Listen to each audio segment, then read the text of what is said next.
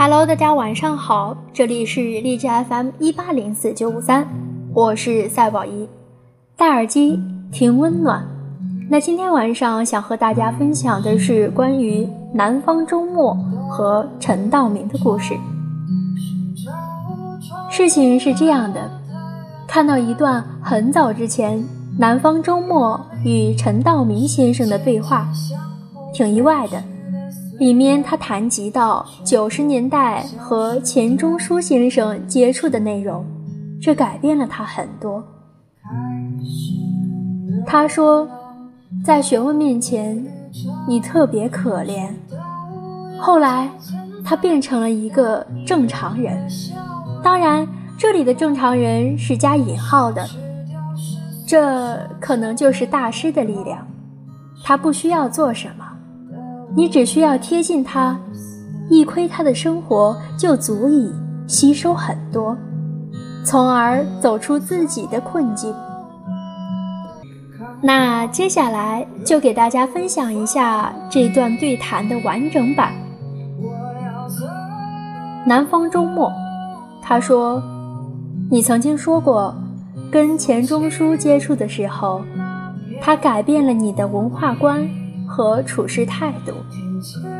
陈道明回答：“一九九零年之后，有一段时间我确实很浮躁。后来我跟钱老先生一共聊过三次天，突然发现了自己特可怜，在学问面前，你特别特别的可怜，你的自信也突然间特别的无助。”这让我想了很多问题，我跟我父亲也聊过这个问题。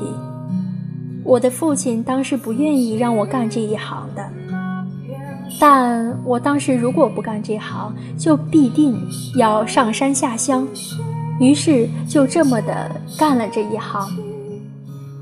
明白了这个职业，你的存在可以老实一点，这是一个夸张的职业。你的优点容易让人夸大，你的缺点一样容易让人夸大。你唯一的方法就是既不求人表扬你，也争取叫人家少批评你。你要做到平稳，别没事儿总是坐过山车。钱老先生他们家，你知道唯一想的东西是什么吗？他们家。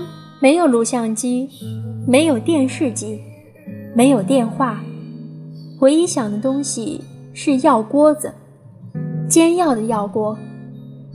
你可以在他的家里闻到书香，在他的家，你可以感受到安静。你在他们家也同样可以看到从容、真实。你突然会觉得。你在文化人面前狗屁不是。我是从那个时候开始学会思考，我在这个职业当中，到底应该怎样存在，才算是正常人？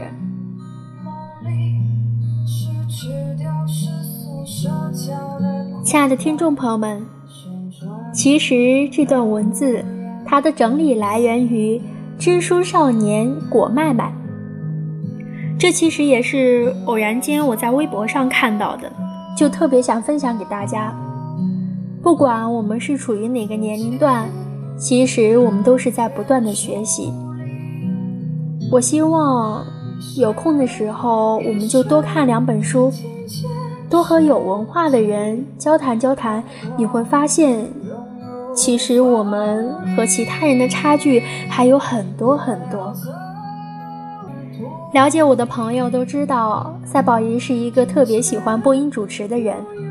那之前我的母亲就给我分享过这样的一个视频，是董卿老师采访的一个视频。